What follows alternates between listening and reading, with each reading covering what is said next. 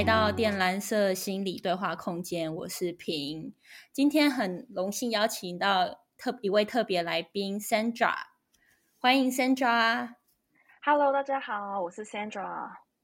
嗯，Sandra 也是在美国读书和当心理师。然后 Sandra 很特别的地方是，他对灵性也很有兴趣。那现在 Sandra 他现在也有在做帮当阿卡西疗愈师，在帮帮别人做阿卡西。那我自己曾经也有找 Sandra 做阿卡西，然后我觉得真的很不错，因为阿卡西帮助我探索我的潜意识，然后更了解我自己，跟然后也可以更深入的跟我的高我沟通，然后更了解高我想要传达给我的讯息。那 Sandra，你要不要介绍一下你自己？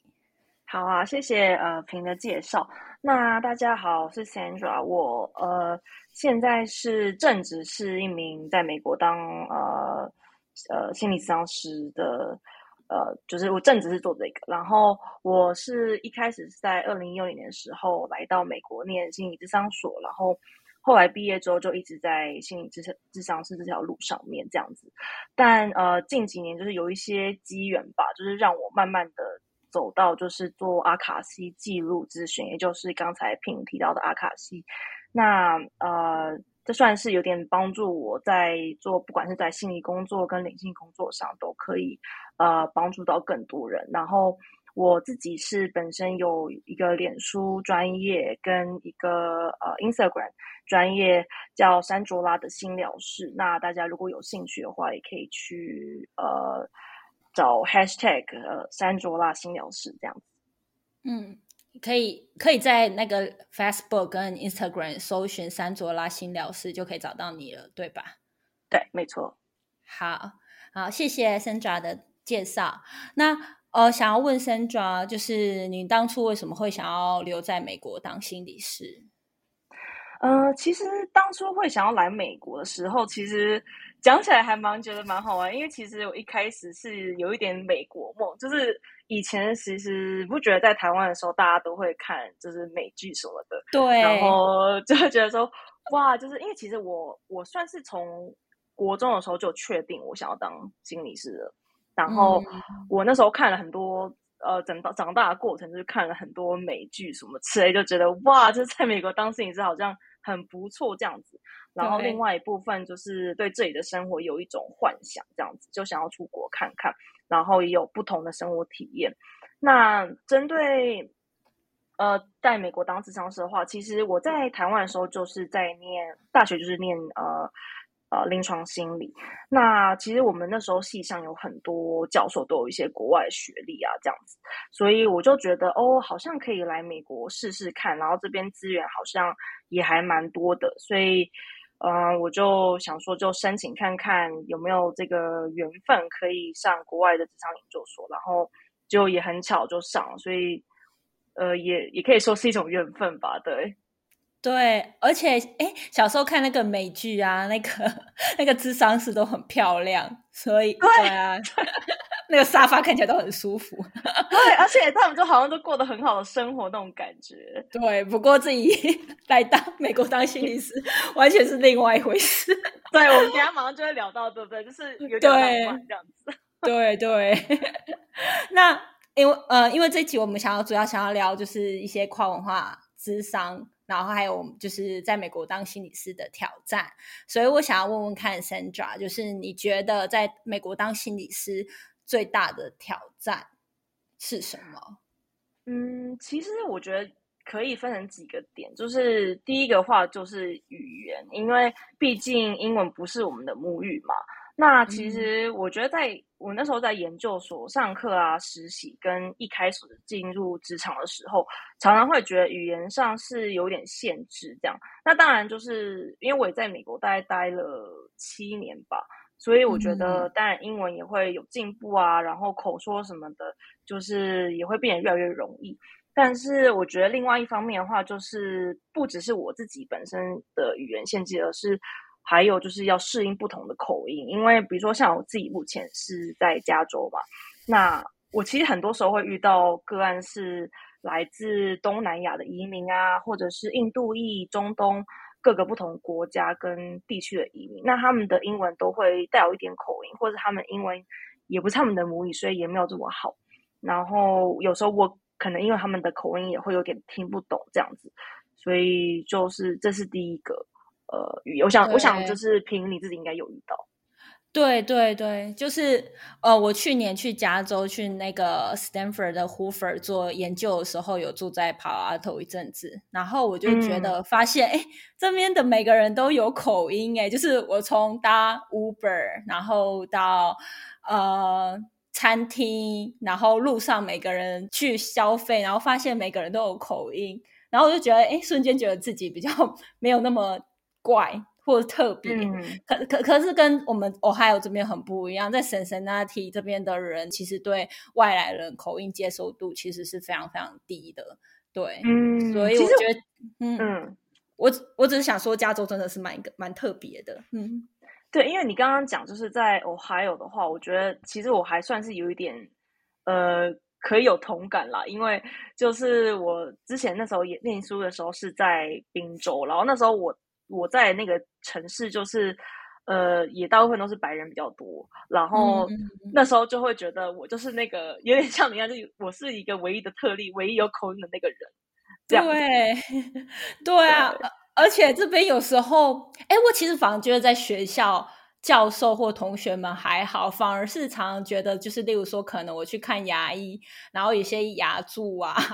他们就是有时候他们对于口音的 handle。就是他们比较没有办法接受，他们可能真的一辈子在这边没有听过几个人讲话有过口音，因为这边真的很少移民，然后他们可能很多人一就是很少出过哦，还有州啊，或甚至出国，然后我就觉得口音对他们来说真的是很困难。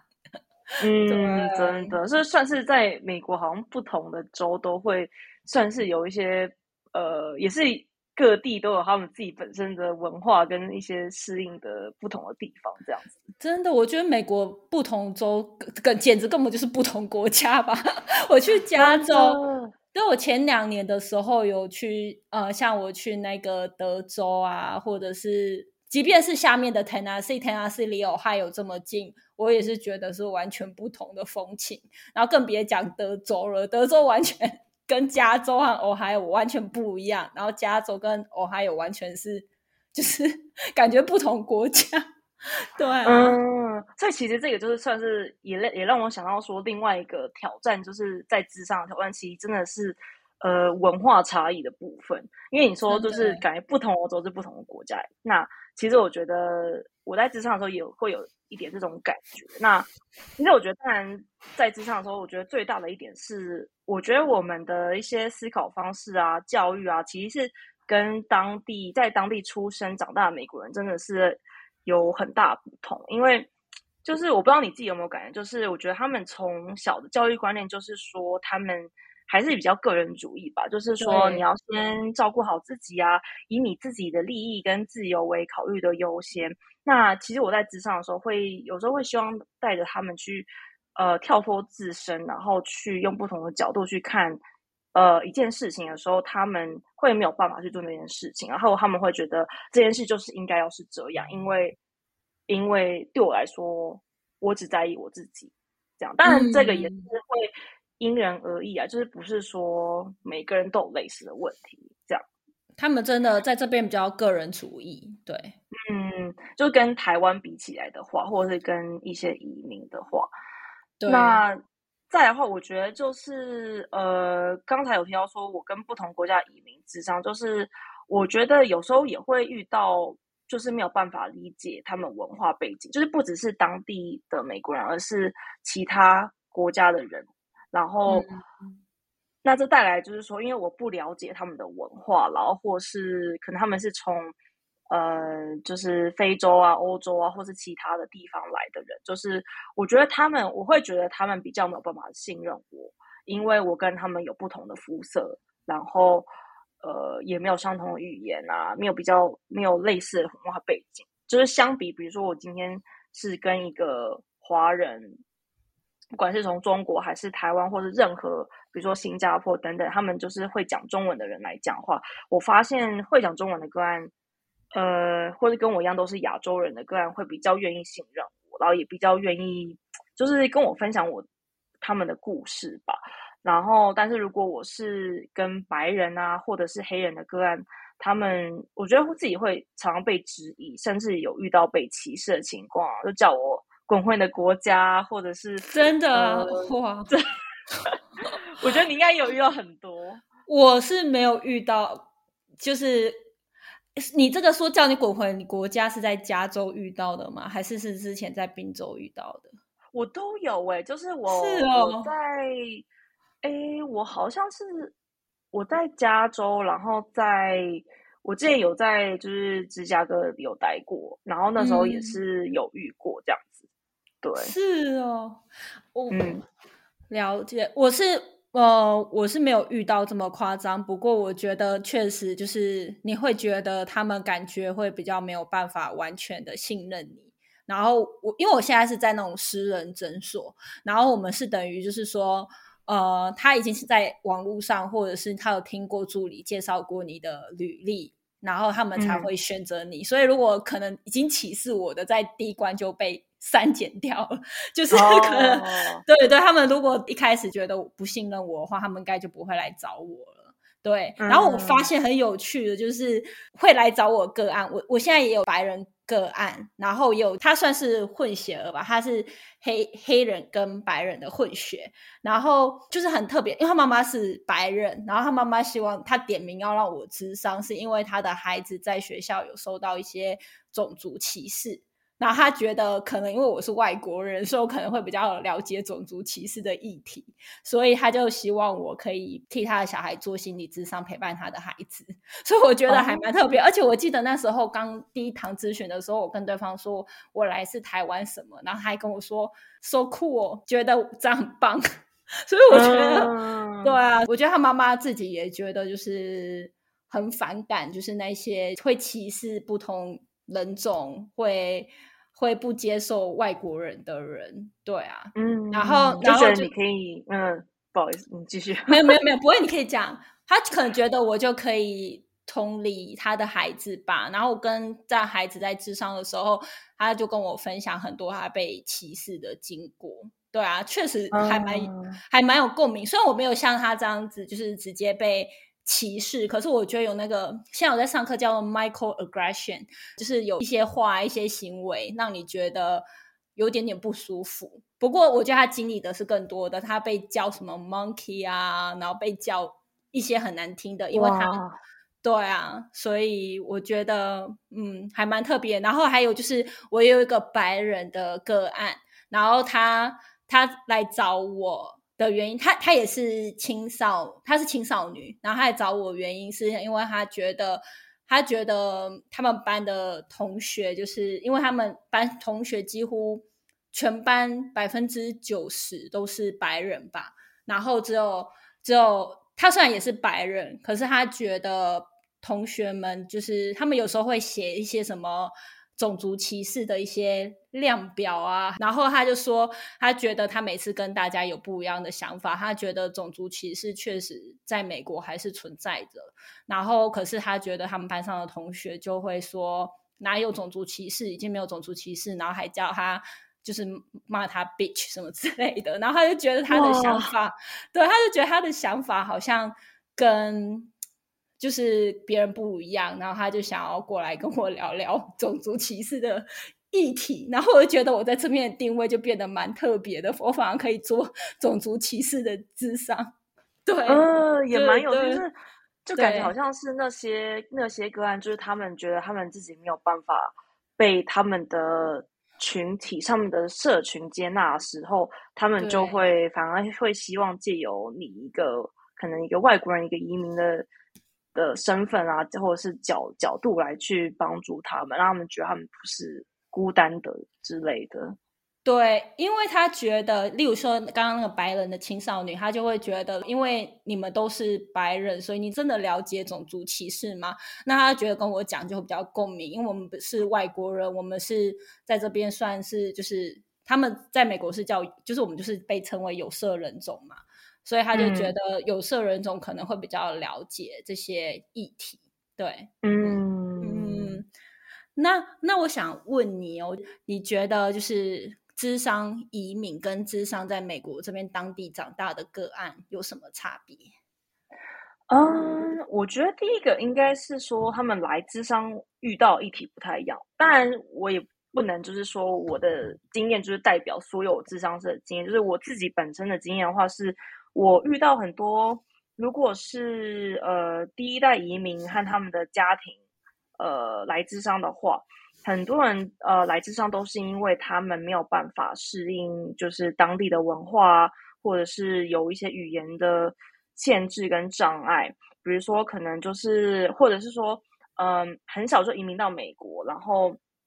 呃，他们在这边成长，然后，但是他们的父母又是移民，所以他等于是会同时接受多种不同的文化，然后在长大的过程中，有点是不知道该如何定义他们自己的身份跟文化，然后在这样的不同观念成长话，就是。算是有时候会跟身边的人，或者是跟父母有一些呃思想上的冲突。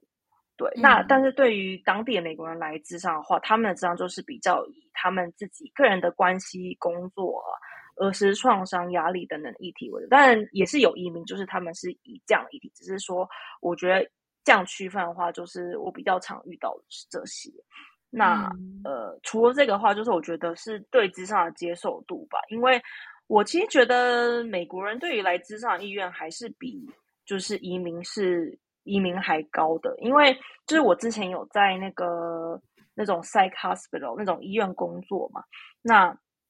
呃其实有我之前有遇到还蛮多呃美国人的个案是他们自己要来呃就是就医这样子，但是我觉得移民就是还蛮难，他们通常会对于就是心理智商还是有某一种。就是恐惧，然后觉得或者说他们觉得说他们来到美国，他们必须应该只能依赖自己啊，只能自己承担，或者说有种哦，就是来自上就是很丢脸啊，尤其是那种呃华人，就是他们会觉得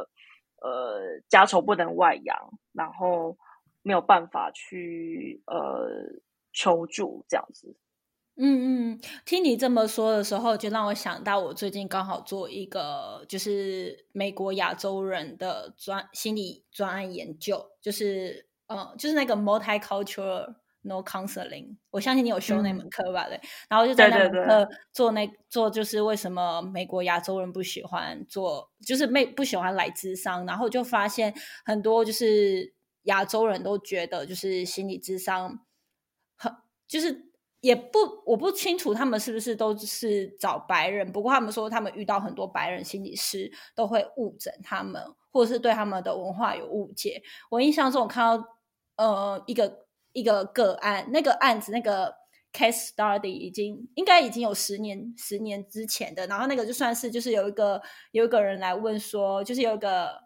亚洲美国人来问说，他觉得他不知道他自己的职业方向，然后他。他无法就是，呃，他又无法违背他父母的意思。不过，就是有些白人智商是就会觉得，天哪，你已经二十岁了，为什么做什么事情都还要询问父母的意思？然后就觉得就是他极度的不成熟等等，就是他不了解，就是可能在那个那个案背后的文化脉络，可能是觉得要尊敬父母的意见很重要。对，可是就会有一些文化上的误解，然后加上就是呃，有些不只是亚洲人，像有些就是拉丁美洲裔的美国人啊，或者是呃美国的原住民啊，他们其实也不是很相信心理智商，毕竟就是心理智商就是一开始就是嗯白人，就是从历史上白人就是白人的文化。然后白人的产物，所以他们就会觉得心理智商就是白人的东西。虽然是这样，不过我觉得美国的就是心理智商界其实也是很努力在推崇多重文化，就多元文化，然后希望有更多就是双语的心理师加入。可是其实成效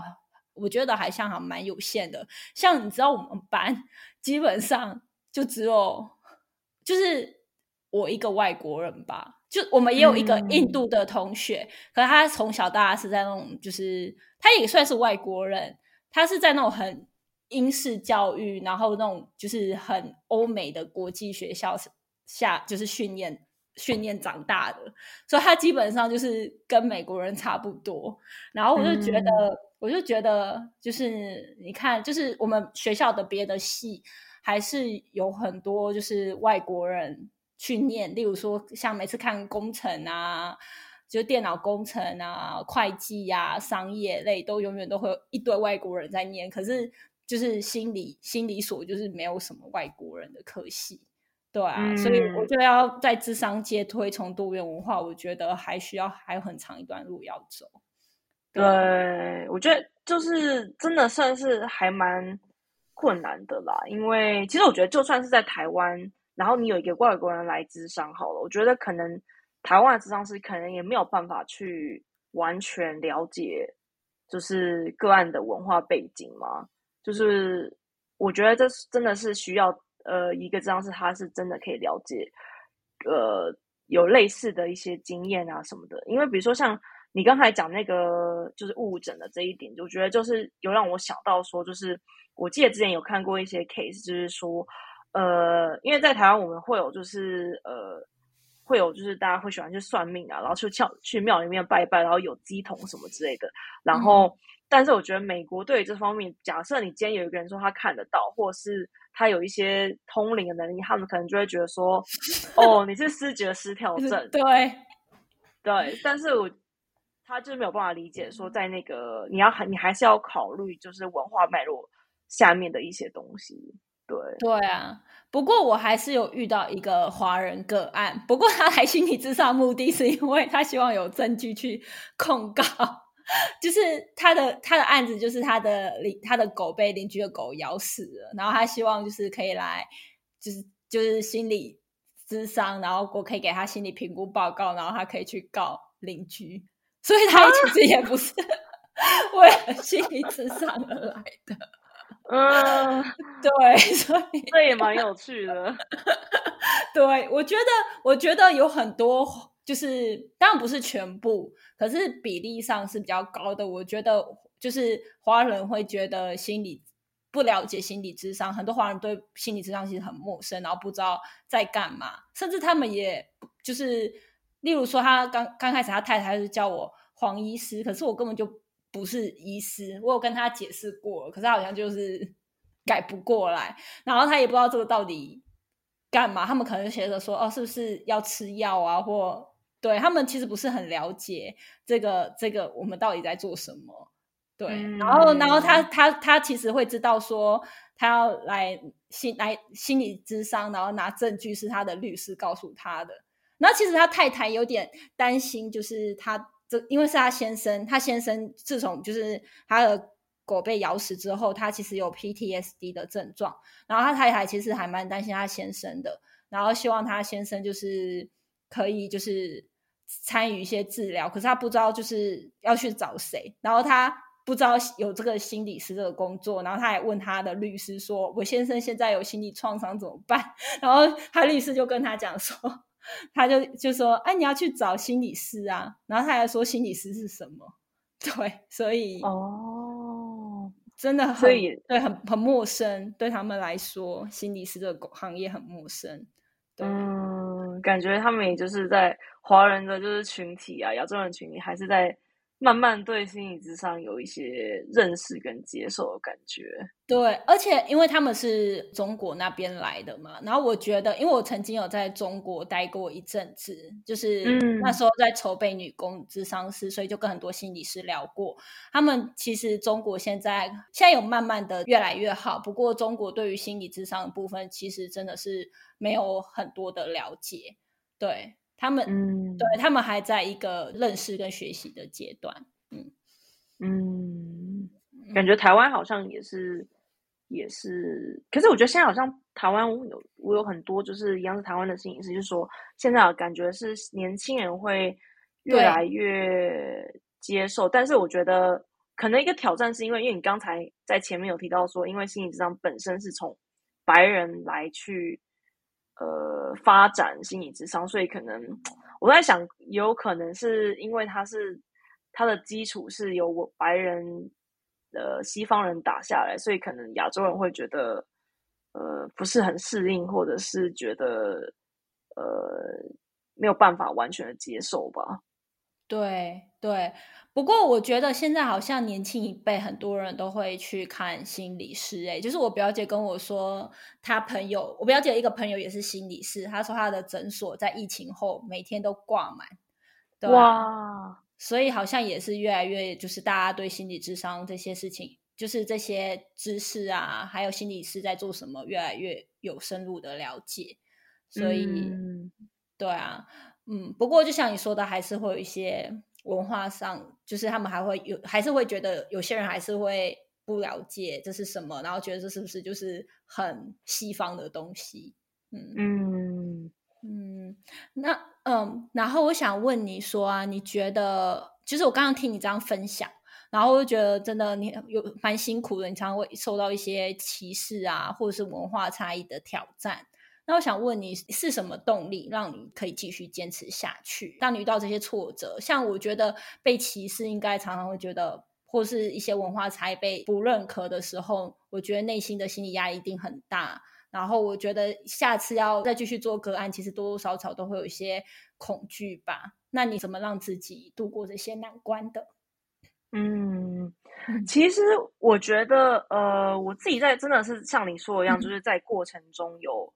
好几次就是觉得很挫折，然后也就是曾经怀疑过说，哦，是不是该继续待在美国，然后当心理师这样子？但是每一次就是当有个案给我回馈啊，说哦，就是让他们觉得就是有疗愈啊，或者说这是他们第一次觉得有人真的能够理解他们，而且那些个案他们可能本身之前有，就是他们可能不是，也不是。跟我有同样肤色或者是同样的背景，他们就是在呃完全不一样，但是他们呃可能之前有接触过其他的当地的心理师，然后都没有觉得有被理解的感觉，但是他们跟我做就觉得哦自己有被理解，所以我又会觉得说哦，所以其实某种程度上就是心理治疗的力量跟疗愈的力量是真的是可以超越一些国籍、肤色跟语言的。所以就是也让我更有动力吧。那呃，至于我是如何在遇到挫折的时候克服这些压力跟恐惧，我觉得真的是要有很大的，就是很很稳固的，就是那种社交知识吧。因为就是我觉得我的家人、朋友啊、伴侣啊，就是他们真的是给我非常大的勇气和安慰，就是让我觉得说，OK，就是我还是有办法可以继续撑下去这样子。然后，呃，当然我自己除了他们的陪伴之外，我自己平常也会做一些个人的心灵疗愈，像是一开始跟大家提到的，就是阿卡西记录，就是我自己本身是会利用这些这个疗愈的工具来帮助自己转念啊，然后用不同的角度来看事情，然后也会固定冥想，就是我觉得我也不能说我已经完全的克服了所有的心理压力跟恐惧。因为我觉得这是，其实我觉得七年来就是很像一个，它是一个过程，就是，嗯，感觉是在每一年都会有一种遇到不同的挑战跟困难，然后每但是每一次跨越那样的困难之后，都会让我在面对下一个挑战前，就是有累积了更多的养分跟能力，嗯，然后也可以帮助我在遇到下一个困难的时候更有力量可以去面对，嗯，对。对，我觉得就是听起来你在就是心理工智商这份工作，你有找到成就感，然后那些成就感，还有就是陪你喜欢陪伴他们的那些，这这就变成你的力量，让你自己走下去。然后第二点就是你觉得就是家人的支持，还有就是你刚刚说阿卡西，就是就是你透过阿卡西去疗愈自己，然后嗯，对，然后就是就是。做一些个人的心理疗愈，对你来说非常重要，去面对这些困难。对，嗯，那我想问你，就是很多人都说他们不会愿意留在美国，原因是因为他们觉得在美国生，就是在美国工作的生活没有什么归属感。那你觉得，就是你是怎么在美国找到你的归属感的？嗯，我觉得我觉得这个问题问的很好，因为我真的也会有点觉得说，有时候会觉得我为什么留在这边呢？就是就是对会有很多嗯，因为我觉得我大部怀疑，真的就是因因为我大部分的朋友跟然后我爸妈也都是在台湾，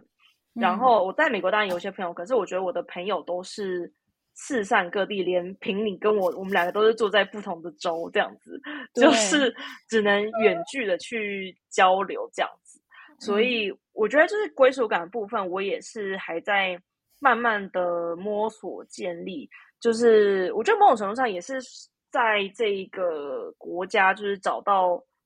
一个自己的定位。然后，当然我自己在当地，我姐姐也是在这边，所以呃，就是也算是，然后我的伴侣就是算是可以让我觉得 OK，就是我有一个小的圈圈，然后再加上网络上，然后呃，美国各地的朋友都是算是可以让我觉得我还是在这边还是有支持的这样子。然后，但我觉得另外一部分，呃，让我觉得最近有慢慢的找到那种归属感的感觉，是我觉得就是越来遇到越来越多，就是跟我有同样的兴趣啊，同样的想法信念的朋友，像是我觉得你就是一个，就是耶算是可以。对，真的就是我觉得我 们我们都是，你现在也是在职场所，然后我们都是有类似的背景，然后嗯就是我觉得可以遇到跟自己聊得来，而且又相处舒服的朋友，就是还蛮不容易的吧。所以，呃，我觉得算是一个帮助我找到归属感的一个很重要的因素。对真的，我真的觉得建立自己的社群真的很重要。就是这是就是很重，就是我们常常在细说，常常讲 self care。然后我觉得就是有自己的 connection，、自己的社群是我觉得是 self care 的一部分。然后我觉得这是我开，就是我刚开始做 podcast 的初衷。我希望我们可以找到自己的社群，找到就是对于灵性啊、心理学很有兴趣的朋友。然后这个平台也希望我们的分享知识可以帮助到更多的人，帮助到他们更了解是就是自己，然后大家可以嗯互相支持鼓励。对我没觉得这是错，对，这非常的重要。好，真的非常感谢 Sandra 今天来就是客座我的我的 podcast，然后分享这么多棒这么棒的资讯给我们。然谢谢大家。对，如果就是大家呃对于 Sandra 呃，我我们在讲是是山卓拉的新疗室，大家对卡阿卡西有兴趣的话，可以找 Sandra